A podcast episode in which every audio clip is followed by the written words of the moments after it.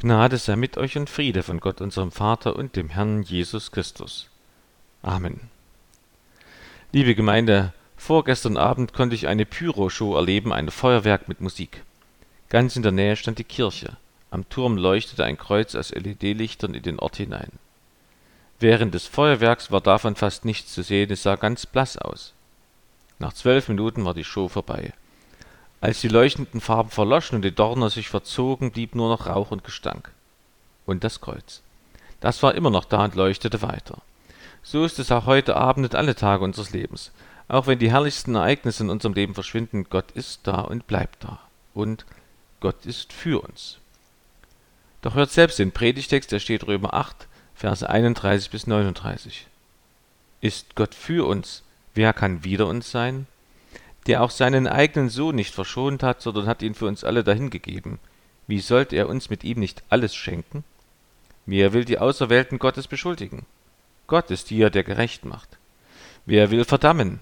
Christus Jesus ist hier, der gestorben ist, ja mehr noch, der auferweckt ist, der zur Rechten Gottes ist und für uns eintritt.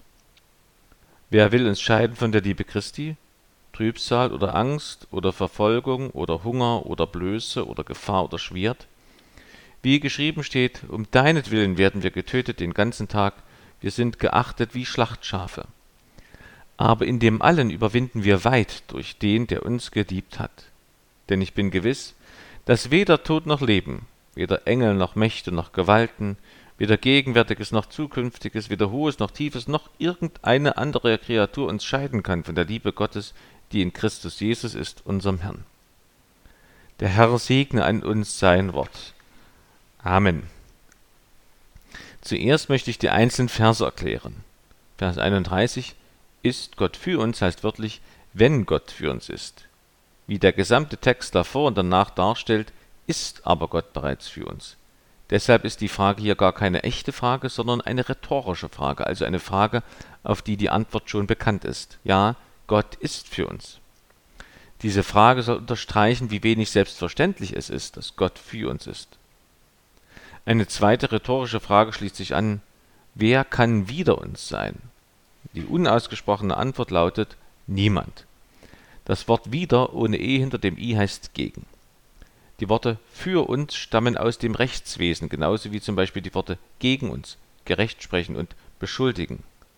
Sie alle weisen darauf hin, dass hier eine Gerichtsszene beschrieben wird. Es geht um einen Rechtsstreit zwischen Gott und den Menschen Dabei treten drei Anklägergruppen gegen die Christen auf. Erstens unsere eigene Schuld (Verse 31 bis 34), zweitens andere Menschen, die uns verfolgen (Verse 35 bis 37) und drittens geistige Mächte (Vers 38 und 39). Vers 32 Hier hören wir eine Begründung, warum Gott für uns ist: weil er seinen eigenen Sohn für uns in den Tod gab. Das ist eine direkte Erinnerung an Abraham der bereit war, seinen einzigen Sohn Isaak für Gott zu opfern. Jahwe sagt daraufhin zu ihm: Weil du solches getan hast und hast deines einzigen Sohnes nicht verschont, will ich dich segnen. Was Gott dem Abraham und allen Menschen ersparte, das nahm er selbst auf sich. Für uns. Eine dritte rhetorische Frage erklingt: Wie sollte er uns mit ihm nicht alles schenken? Die Antwort lautet: Ja, er schenkt uns alles. Mit ihm, also mit Jesus, kann drei Bedeutungen haben. Erstens, Jahwe und Jesus schenken uns gemeinsam alles. Zweitens, Jahwe schenkt uns zusätzlich dazu, dass er uns Jesus Christus schenkt, alles andere. Drittens, durch und in Taufe und Abendmahl bilden wir Christen mit Christus eine Einheit. Das Wort alles kann auch dreierlei bedeuten. Erstens, alle Sünden vergibt Gott uns Christen. Zweitens, Gott gibt uns sich selbst und seine Gaben. Drittens, Erlösung und das Mitherrschen mit Gott über die Schöpfung. Vers 33 Die Auserwählten sind die Christen. Nächste rhetorische Frage zwischen sie und die Antwort kann man hier und im nächsten Vers die zwei Worte niemand denn einfügen. Also hier, wer will die Auserwählten Gottes beschuldigen? Niemand, denn Gott macht gerecht. Der Einzige, der die Christen zu Recht beschuldigen und verurteilen kann, ist Gott. Weil der aber die Christen gerecht gemacht, gibt es keinen, der sie beschuldigt und verurteilt. Die Worte ist hier stehen nicht im Urtext. Die hat Luther nur eingefügt, weil da kein Verb steht. Vers 34, nächste rhetorische Frage. Wer will verdammen? Niemand, denn Christus Jesus tritt für uns ein. Niemand kann uns Christen mehr verdammen, weil Christus unsere Schuld am Kreuz bereits abgebüßt hat. In diesem Vers werden vier Gründe aufgelistet, wegen derer ein Christ vor der Verdammnis bewahrt wird und in die ewige Herrlichkeit eingehen darf. Erstens, weil Christus gestorben ist für uns, er hat unsere Schuld abgebüßt. Zweitens, weil Christus auferstanden ist von den Toten, durch ihn können auch wir neues, ewiges Leben haben. Drittens, weil er zur Rechten des Vaters sitzt, Jesus kann uns retten, weil er alle Macht hat. Drittens, viertens, weil er für uns beim Vater eintritt, Jesus will uns retten, weil er uns liebt. Während uns der Heilige Geist in uns hier auf der Erde beim himmlischen Vater vertritt, vertritt uns Jesus Christus im Himmel beim himmlischen Vater. Vers 35, nächste rhetorische Frage. Wer will uns scheiden von der Liebe Christi? Niemand. Liebe Christi meint die Liebe von Jesus zu uns, nicht unsere Liebe zu ihm. Das wird auch durch die Verse 38 und 39 deutlich. Schwert heißt Androhung und Ausübung von Gewalt bis hin zu Folter und Hinrichtung. Vers 37 Überwinden wir weit, wörtlich übersiegen. Wir sind absolut sicher die Sieger durch Jesus Christus. Vers 38 und 39 Ich bin gewiss steht ursprünglich im Perfekt und bedeutet, der Prozess meiner Vergewisserung ist bereits in der Vergangenheit abgeschlossen worden, nun bin ich mir völlig sicher. Auch aus diesem Grunde wird unser Predigtext auch das hohe Lied des Glaubens genannt. Die Wortpaare oder Wortgruppen wie Tod und Leben beschreiben jeweils einen ganzen Themenkomplex. Sie sind Eckpunkte, die auch alles umfassen, was sich zwischen ihnen abspielt. Bei Tod und Leben zum Beispiel alles, was unser menschliches Leben ausmacht, wie Freud und Leid, Krankheit, Geburt und so weiter. Natürlich ist der Tod hier auch erwähnt als der letzte Feind, der von Gott besiegt wird. Mit Leben kann auch Schönes gemeint sein, wie Jesus zum Viererlei Acker sagt, was aber unter die Dornen fiel, sind die, die es hören und gehen hin und ersticken unter den Sorgen, dem Reichtum und den Freuden des Lebens und bringen keine Frucht zur Reife. Engel, Mächte und Gewalten sind böse geistige Kräfte wie Dämonen und der Satan.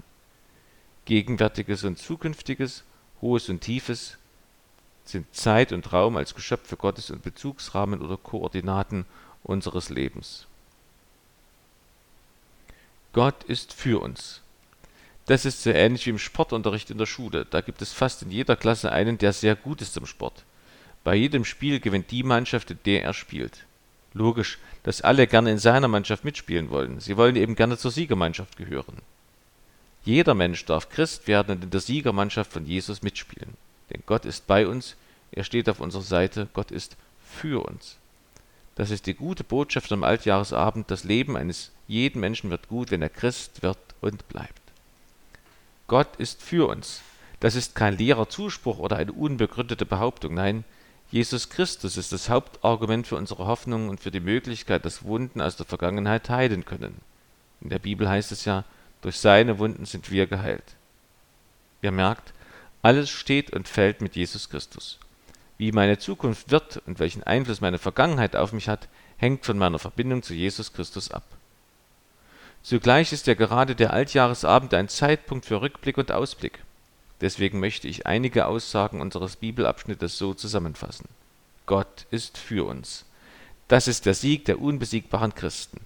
Erstens, sie sind gegen alle Anklagen freigesprochen und zweitens, sie sind in allen Bedrängnissen geliebt. Zuerst also, der Sieg der unbesiegbaren Christen beruht darauf, dass sie von allen Anklagen freigesprochen sind. Wer klagt mich an? Meine Sünden klagen mich bei Gott an. Wenn ich mein Leben oder auch nur das vergangene Jahr Revue passieren lasse, dann stelle ich fest, dass ich dem Maßstab der Bibel nicht immer entsprochen habe. Ich habe Dinge getan, die Gott verbietet, und ich habe Dinge nicht getan, die Gott gebietet. Jeder hat Dinge getan, auf die er nicht stolz ist, die er lieber nicht in gesellige Runde erzählt, sondern für sich behält. Mit diesen Jahresrückblicken ist jedes Silvester so ähnlich wie die kleine Schwester vom jüngsten Tag.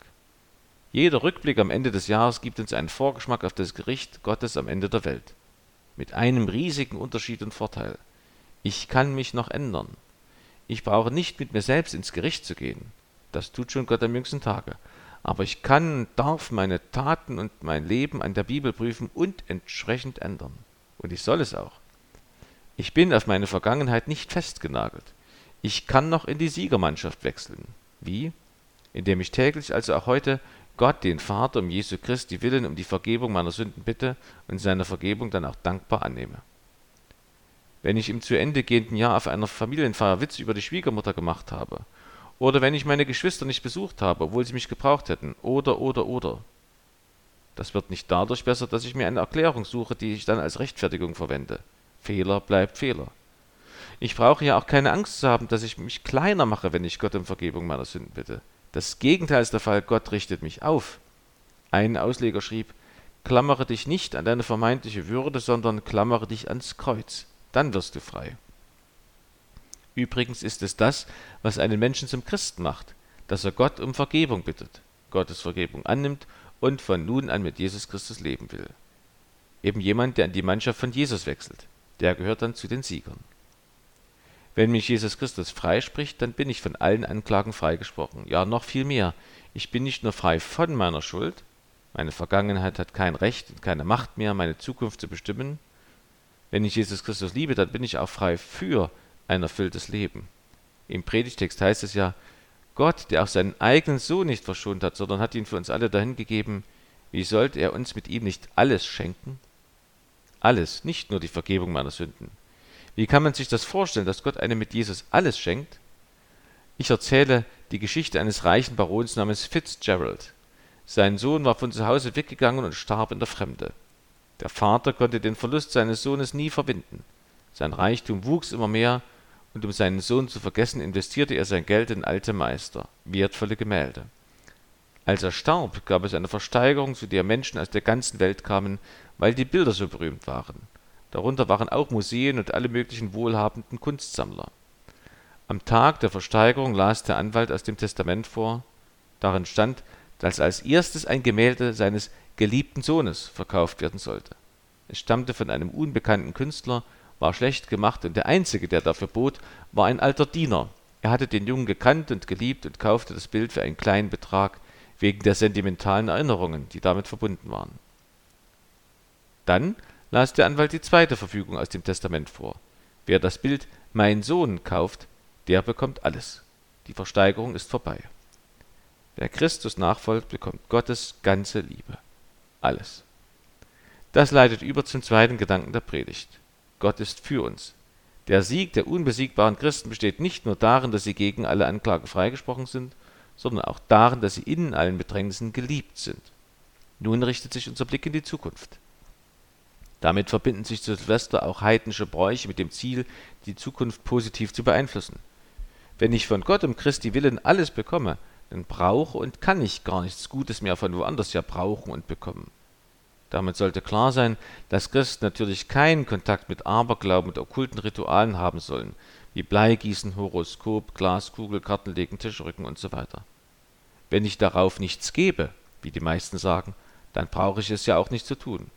Und als Christ soll ich es auch nicht tun, weil ich doch Christus folge. Und der verbietet den Umgang mit okkulten Dingen. Wenn ich Wahrsagerei oder Abergläubisches betreibe, dann trete ich aus der Siegermannschaft Jesu aus. Dann mache ich meine Zukunft unsicher, auch wenn ich das Gegenteil dadurch zu erreichen suche. Etwas Schlechteres kann ich fürs neue Jahr kaum tun. Das neue Jahr wird Freude und glückliche Momente bringen. Ich darf und soll sie genießen in Jesu Namen. Sie können mich nicht von der Liebe Gottes trennen. Wir verfolgen alle die Nachrichten. Es wird im neuen Jahr wahrscheinlich auch Schlechtes geben. Auch für mich persönlich. Paulus schreibt ja in unserem Predigtext nicht, dass uns keine sogenannten Bedrängnisse passieren werden, sondern dass sie uns nicht von Jesus trennen können. Jesus hatte es ganz ähnlich zu seinem himmlischen Vater über die Christen gesagt, ich bitte nicht, dass du sie aus der Welt nimmst, sondern dass du sie bewahrst vor dem Bösen. Ja, durch den Sieger Jesus Christus sind auch wir absolute Sieger in den Bedrängnissen. Ein Ausleger meinte, in unserem Predigtext werden sieben Prüfungen aufgezählt, denen Christen ausgesetzt sind. Jesus sagt selber zu seinen Jüngern, siehe, ich sende euch wie Schafe mitten unter die Wölfe. Wir hören am heutigen Silvesterabend keine rosarote Ansage, die dann doch nicht eintritt, nein, wir bekommen eine nüchterne Zukunftsansage, aber eben auch eine hoffnungsvolle. Trübsal oder Angst oder Verfolgung oder Hunger oder Blöße oder Gefahr oder Schwert.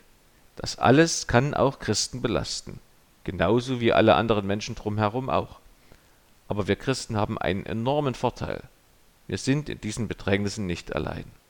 Jesus Christus steht uns bei. Man sollte die Frage nicht so stellen, wieso muss ich als Christ Angst haben, sondern so, wie gut, dass ich mit meiner Angst nicht alleine bleiben muss. Wie schlimm wäre es erst, wenn ich mit meiner Angst ohne Jesus zurechtkommen müsste. Jesus Christus steht uns nicht nur bei, sondern führt uns auch dadurch. Er kennt den Weg, denn er ist den Weg durch alle menschlichen Qualen selber gegangen, ist durch den Raum des Todes hindurchgelaufen, hat am anderen Ende die Todesmauer durchbrochen und ist in einem neuen, ewigen Leben herausgekommen. Angst können auch Christen haben. Jesus selber hatte Angst im Garten Gethsemane, so sehr, dass er Blut und Wasser schwitzte. Es ist gerade nicht in Übereinstimmung mit der Bibel, wenn jemand behauptet, Christen könnten keine Angst haben oder Christen könnten nicht an Depressionen leiden oder Christen werden keiner Gefahr begegnen. Wir erleben Christenverfolgung in unseren Zeiten, zum Beispiel in Nordkorea oder dem Iran, in Afghanistan und China, und zwar schlimmer als bei Kaiser Nero. Ihr kennt wahrscheinlich die Berichte von Oben Dors. Das ist ein Verein, der sich um verfolgte Christen kümmert. Aber wir erfahren von diesen verfolgten Christen, wie deutlich sie die Kraft von Jesus Christus in ihrem Leben erleben. Es scheint fast so, als ob die Bedrängnisse die Christen nicht nur nicht von der Liebe des Christus trennen, sondern dass die Christen in ihren Bedrängnissen mehr Liebe zu Jesus entwickeln als in unseren Breiten, wo wir Christen unbehelligt Jesus nachfolgen dürfen. Im Predigtext werden noch weitere Dinge aufgezählt, die uns das Leben im neuen Jahr schwer machen können. Tod, noch Leben, Engel, noch Mächte, noch Gewalten, weder Gegenwärtiges noch Zukünftiges, weder Hohes noch Tiefes, noch irgendeine andere Kreatur kann uns scheiden von der Liebe Gottes, die in Christus Jesus ist, unserem Herrn. In Erwartung des neuen Jahres darf ich wissen, das, was kommt, kann mir Freude bereiten, kann mir Angst machen, mich belasten, mich einschränken, mir den Spaß verderben, mir den Mut nehmen, aber eins nicht, mir die Hoffnung nehmen, denn es kann mich nicht trennen von Gottes Liebe. Ich bleibe in der Siegermannschaft. Mit einer Einschränkung. Eine Person kann mich trennen. Ich selber. Ich kann selbstverständlich aus der Siegermannschaft Jesu austreten. Die Liebe zu Jesus Christus ist immer freiwillig, sonst wäre sie keine Liebe. Deshalb wirbt Jesus Christus durch die Bibel, durch den heutigen Predigtext um eure und meine Liebe zu ihm, damit wir uns nicht selbst ein Bein stellen, damit wir uns nicht unsere Zukunft verbauen. Die gute Nachricht am Altjahresabend lautet, auch wenn ich gesündigt habe, auch wenn ich Gott ignoriert habe, wenn ich selten oder nie in den Gottesdienst gegangen bin, Gottes Liebe zu mir bleibt bestehen und bietet mir die Chance, zu ihm zurückzukommen. Gottes Liebe bleibt im Angebot. Anders als Schokoladenweihnachtsmann oder andere Süßigkeiten einer Markenfirma, die man am 27. Dezember günstig bekommen kann. Das Angebot gilt nur für ein paar Tage und wenn man Pech hat, ist die Ware schon am ersten Tag alle. So ist es mit Gottes Liebe nicht. Sie ist alle Morgen neu wie seine Barmherzigkeit. Aber in gewisser Hinsicht ist Gottes Liebe ähnlich wie Lebensmittel. Ich kann nicht eine Woche lang durchessen und dann mein ganzes Leben lang davon zehren, ohne Nachschlag zu holen. Auch Freundschaften wollen nicht nur geschlossen, sondern auch gepflegt werden. So ist es auch mit Gottes Liebe. Meine Liebe zu Gott will gepflegt werden. So wie ich täglich esse und trinke, sollte ich auch täglich mit Gott reden im Gebet und ihm täglich zuhören beim Bibellesen. Sonst verhungert der Glaube und ich gebe meine Siegerposition bei Jesus auf. Liebe Gemeinde, der Sieg der unbesiegbaren Christen besteht darin, dass sie gegen alle Anklagen freigesprochen sind dass sie in allen Bedrängnissen geliebt sind. Die Zukunft und das Jahr 2023 muss für Christen deshalb keine Übernahme von Altlasten oder ein Angstgegner sein, sondern kann zum Zeitraum werden, in dem wir Gottes Liebe erleben können. Denn Gott ist für uns. Amen. Und der Friede Gottes, der höher ist als alle Vernunft, der bewahre eure Herzen und Sinne in Christo Jesu. Amen.